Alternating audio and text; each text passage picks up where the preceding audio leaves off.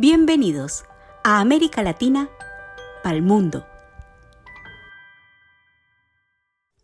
Bienvenidos y bienvenidas a la segunda temporada del podcast de la Fundación Entre Soles y Lunas, América Latina el mundo. En la anterior temporada resaltamos conceptos básicos e introductorios que nos impulsan a potencializar el poder de la conversación como llamado a la acción. En los temas que nos convocan, patrimonio, migración y moda. Esta segunda temporada viviremos experiencias desde el debate y la puesta en común con un sinfín de invitados y presentadores e incluso tendremos episodios en inglés y en portugués gracias a la participación de nuestras voces Mola. En el episodio de hoy tenemos dos invitadas excepcionales comprometidas a comunicar todo lo referente a temáticas ambientales, especialmente desde lo cotidiano desde el cambio que cada uno de nosotros puede lograr. Mi nombre es Valentina Suárez, soy la directora del programa Universo Mola, un programa de la Fundación Entre Soles y Lunas y hoy estaré guiándoles en esta conversación súper rica sobre cómo empezar un cambio en pro al medio ambiente. Cada día se hace más necesario, pero ¿se están viendo cambios? Tristemente es difícil que todos los seres humanos lo tomen en cuenta con la seriedad que éste merece. Cata Droguedes, periodista chilena, fundadora del Laboratorio de Ideas de Triple Impacto, fundadora de Mujer Sustentable, ama conectar el cuerpo con el ambiente. Bienvenida, Cata. Muchas gracias, Valen. ¿Cómo estás? ¿Cómo estás, María Gabriela? Para mí es un placer estar hoy día acá en este espacio, compartir con mujeres maravillosas como ustedes dos y con toda la audiencia que tengamos con este video y esta conversación. Así que muchas gracias por la invitación. Gracias a ti, mi Cata, desde Chile y viajamos hasta Los Ángeles porque por allí tenemos a María Gabriela de Faría, actriz, activista, venezolana, amante de las plantas y la conexión con el medio ambiente. Bienvenida, Gaby. Hola chicas, no, qué dicha estar acá y qué dicha eso que dices de amante de las plantas porque justamente eh, sí, tengo muchas plantas y hay una en particular que no les voy a mostrar que está a mi lado, que está un poco sufriendo y no sé qué le pasa. Y yo estoy como, mi amor, déjame te salvo. Así que en lo que se acaba este podcast necesito get to work con mi plantita. Me encanta, chicas. Muchísimas, muchísimas gracias por unirse a este episodio. Vamos a empezar hablando de algo sumamente importante, ¿no? En el planeta, especialmente yo creo que desde la revolución industrial, hemos venido acelerando un montón de los impactos, ¿no?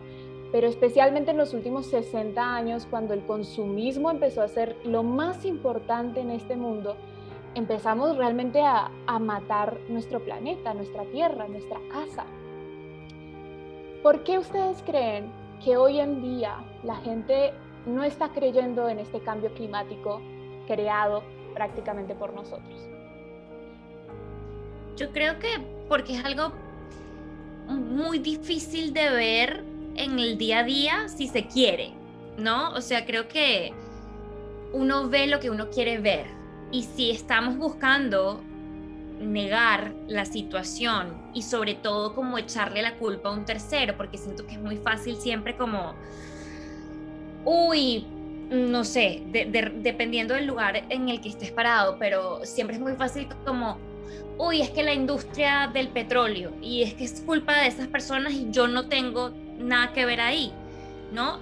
Es, es, muy fácil decidir no ver, sobre todo cuando requiere responsabilidad propia, este, crear acción y, y, generar cambios. Entonces creo que eso es algo que, y además siento que es, que es muy abrumador, como toda esta idea del cambio climático, como toda esta idea de nos estamos destrozando el mundo y nuestra casa, yo me puedo poner en esa posición y en esos zapatos, ¿no? De todas esas personas que, que, que, niegan esta realidad que está pasando, porque cuando nos vemos y nos enfrentamos con esta realidad decimos, pero es que, ¿qué hago? O sea, yo me siento muy pequeño ante, ante todo esto que está sucediendo. Yo es mucho más fácil siempre echarle responsabilidad a alguien más y negarlo y seguir con nuestra vida, porque al final del día es verdad que necesitamos comer, tener un techo sobre nuestras cabezas, sobrevivir de cierta manera. Entonces cuando nuestras, nuestro foco está en que tenemos que sobrevivir, en que tenemos que traer comida a la casa, es muy difícil ver más allá. Entonces yo sí siento que también yo me siento una persona muy privilegiada de tener este espacio para poder pensar en estas cosas. Significa que hay muchas otras áreas en mi vida que están cubiertas y en las que estoy tranquila. Entonces siento que también depende mucho de, personas que, como yo, como nosotras tres que estamos acá teniendo esta conversación un lunes en la mañana, de tomar la responsabilidad que nos, que nos toca y de liderar con ejemplo, ¿sabes? Y decir como, ok, mira, ¿qué tal si no es tan abrumador? ¿Qué tal si, ajá, hay cambio climático, nos estamos acabando la casa, las especies desaparecen día tras día, es verdad. Pero ¿qué tal si tomamos una acción? O sea, creo que de repente puede ser cambiar la narrativa. Del, yo me, un poco me divorcié de la idea del fin del mundo, porque siento que no es, no es proactiva, no te lleva hacia adelante. Entonces, yo creo que esa puede ser, para mí, es una de las razones principales que es muy abrumador y que la mayoría de los seres humanos están muy enfocados en sobrevivir y que desde ese lugar es muy difícil, este, si yo no, no tengo con qué darle de comer a mis hijos, para mí es muy difícil pensar, voy a escoger no comprar este plástico, voy a escoger moda sostenible, voy a escoger, hay otras prioridades. Entonces, ¿qué tal si las personas que, que tenemos ese espacio en nuestra vida hacemos de eso una prioridad? Eh, no sé, es lo que se me viene a la cabeza. Sí, me encanta, me encanta escuchar a María Gabriela porque creo que tanto la Vale como yo y muchas personas adherimos a, lo que ella manifiesta y referido a tu pregunta, Vale, yo no sé si eh, soy una optimista por definición, pero yo siento que cada vez más personas están tomando conciencia eh, y una conciencia mucho más global, más holística, una mm. conciencia que de una u otra manera te lleva a, enamorarte nuevamente de la naturaleza, de los recursos naturales, de la vida más slow, de valorar cosas que antes no valorábamos. Creo que la pandemia nos ha dejado, chicas, ese regalo. Creo que es un momento espectacular para conectar con ese ser divino eh, que te permite crear la realidad que tú quieras para tu vida. O sea, ese es un regalo que nos dio Dios o la fuente, como tú le quieras decir, a todos y a todas. Eso eh, va más allá de tu origen, de tu dinero. Ese es un regalo, un tesoro que todas y todos tenemos. Entonces, trabajemos en eso y en la medida que seamos mejores personas, el planeta, la madre tierra, va a ser un mejor lugar para vivir para todos y para todas. Para mí, eh, yo a eso apuesto, chicas. Totalmente, creo que nace desde, desde, el crecimiento personal prácticamente. Esa, eh, es como, como siempre decimos en, temas de sostenibilidad, es desde adentro hacia afuera, o sea, no desde el producto final hacia la, corporación, hacia el corazón de la corporación, sino en este caso es, veámonos casi como una empresita, desde nuestro corazón, nuestra alma, nuestro espíritu, hacia lo que podemos irradiar alrededor. Eso me parece maravilloso y algo que quiero destacar un poco lo que dijeron, que llegó como al mismo punto, es el tema de la injusticia social, ¿no? Que vivimos en este planeta y cómo eso tiene que ver, que muchas veces quizás no lo vemos, ¿no? Tiene que ver con nuestra propia casa, nuestro propio medio ambiente, nuestro, el medio en el que nos movemos, ¿no? Esa, esa injusticia, esa falta de oportunidades para muchos, ese sobrevivir permanente y que es lastimosamente una gran cantidad de, de personas en este planeta. Y creo que eso también tiene que ser desde cierto modo esa responsabilidad que todos tenemos de poder generar una conexión y un tejido muchísimo más justo entre todos nosotros, que a fin de cuentas eso va a irradiar también en nuestra casa. Eso creo que es súper, súper importante. Y chicas, les hago entonces esta pregunta que tiene que ver con lo que me, venían diciendo, ¿no? De, de, qué es lo que quizás deberíamos empezar a hacer, ¿no? De empezar a cuidar nuestro ser, nuestro espíritu, nuestra mente, nuestras emociones. ¿Cómo ustedes siendo personas tan bellas desde adentro, pueden irradiar eso hacia sus familias, hacia sus amigos o hacia todas aquellas personas que las siguen en redes sociales o que conectan en, en cada uno de sus trabajos. ¿Cómo podemos hacer para llegarles de corazón a corazón? Te dejaron, Gaby.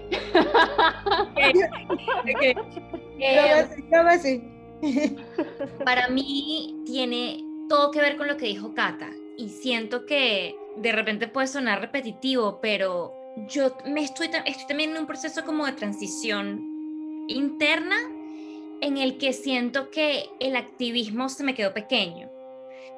y porque siento que no es la raíz. Es decir, para mí es tal cual lo que dijo Cata y hay un tema como de conexión con el todo, saber que yo no soy una persona individuo, yo no soy un individuo que nada tiene que ver con mi ambiente externo, sino que soy parte de este tejido de vida que es la biodiversidad y de esta eh, eh, comunidad global, de estas, de estas soy una parte fundamental de este tejido como son las otras especies, entonces como parte fundamental necesito entrar en un balance con el todo y promover esa vida para todos también. Em, y tiene que ver con un poco volver a la raíz, sea lo que sea que eso signifique.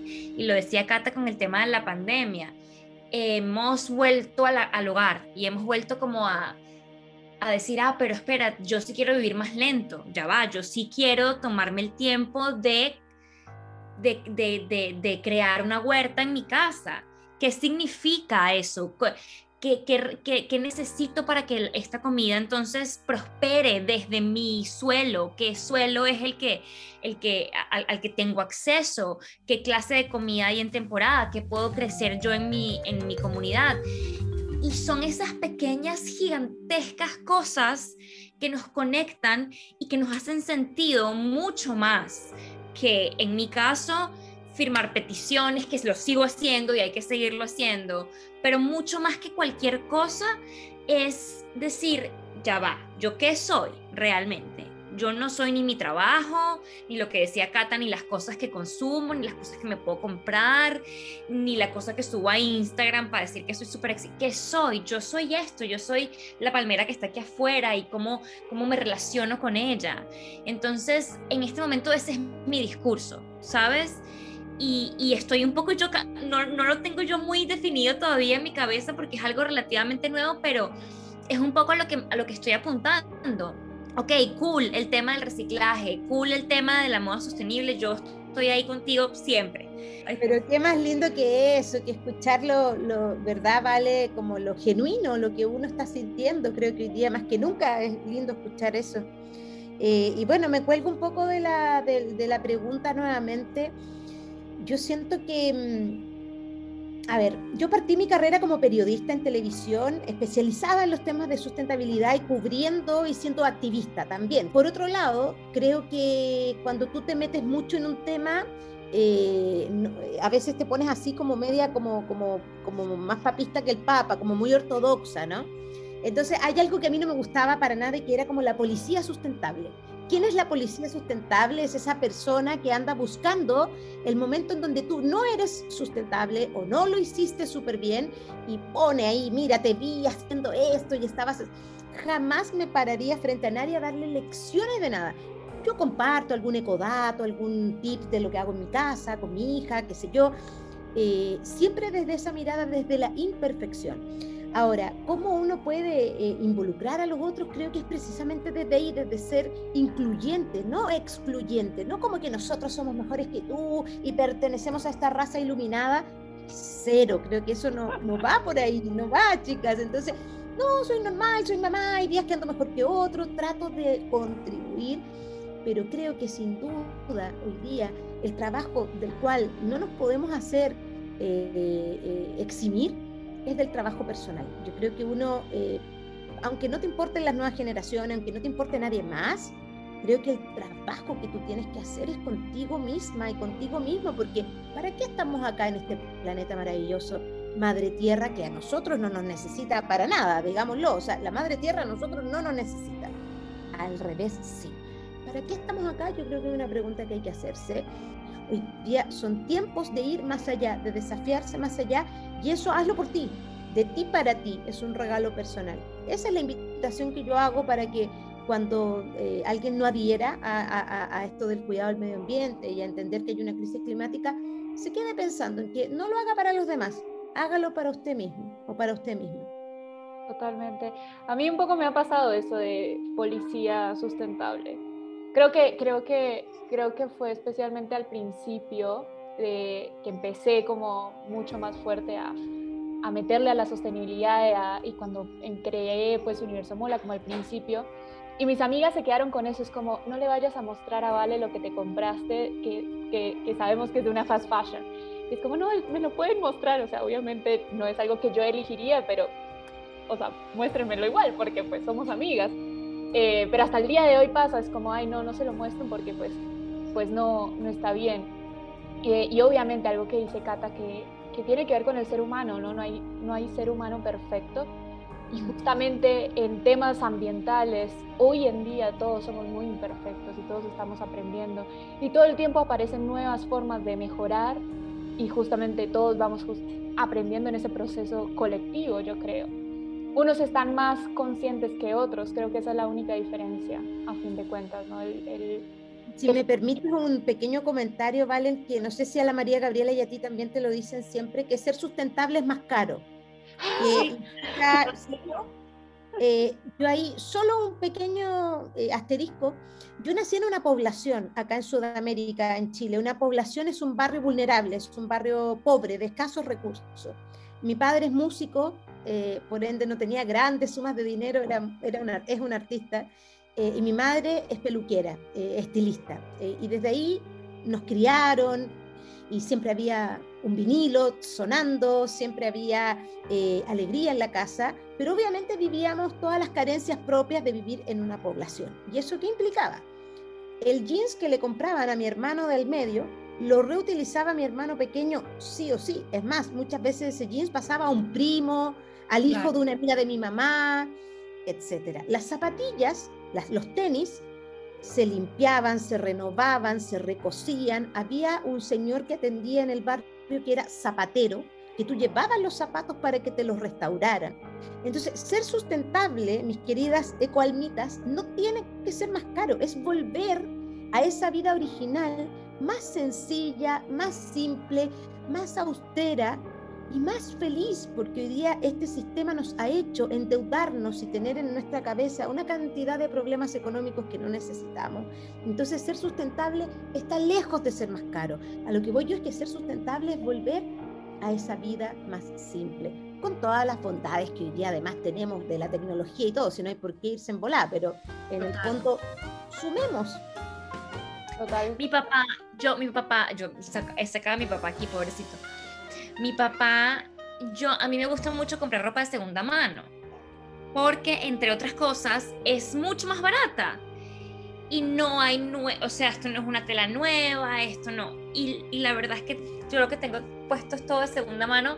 Yo me siento guapísima. Y mi papá siempre me dice, María Gabriela, María Gabriela, a nadie le gusta ponerse esa ropa usada. Eso lo haces tú seguramente porque no tienes plata. Y es como, papá, hay todo un cambio de mentalidad que se tiene que hacer. ¿Sabes? Que eso que dice Cata, de volver como a esa vida y a esa vida como más simple, no tiene por qué ser una vida como la gente, yo no sé qué se imagina. ¿Sabes? Que se imaginan una cosa súper carente de, de, de, de comodidades o de no, yo incluso tengo una amiga que me ha enseñado muchísimo sobre sustentabilidad y la verdad es que la vida de la muchacha, como ella la escoge, es una vida que desde afuera se ve súper lujosa, si se quiere. Y la verdad es que es súper simple y la verdad es que es, son estas prácticas que es así como dices tú. O sea, bañarse como rapidito, a ella no le quita nada ni la hace menos feliz. Es lavar la ropa de esta manera y no de la otra. O sea, son pequeños cambios que se pueden hacer, pero empieza todo como desde un, ¿qué piensas tú que es esto? Y déjame te digo que no es así, ¿sabes? Y que sustentabilidad además se puede adaptar a, lo que, a, la, a, la, vida que tú quieras tener. Es decir, no tiene por qué ser tu sustentabilidad, no tiene por qué ser la mía, ¿sabes? Em, Total. Pero claro, me lo han dicho mil veces y la verdad es que la verdad es que no es más caro, es un tema de ser creativos también, yo creo, un poco. Paso a la siguiente pregunta, em, que es justamente hoy en día tenemos como estas percepciones, ¿no? O somos súper hippies y vivimos en una carpa y, no nos bañamos nunca, o tenemos todo el dinero del planeta y tenemos todos los lujos sostenibles, toda la ropa super vintage, así de esa que es mucho más cara, etcétera, etcétera. Pero en el medio estamos el resto de los mortales. Eh, que todo lo que, lo que en este momento se nos vende de cierto modo también, porque el consumismo de cierta manera ha aprovechado esta ola de la sostenibilidad para vender.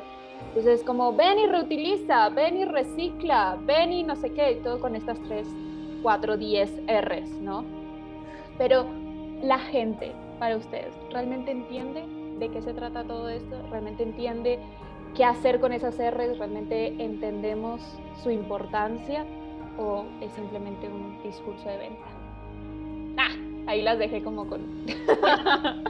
un poco de esto y aquello, creo que es un poco como de todo, o sea, creo que nosotras mismas estamos constantemente como resignificando lo que es la sustentabilidad y entendiendo cosas nuevas y aprendiendo cosas nuevas.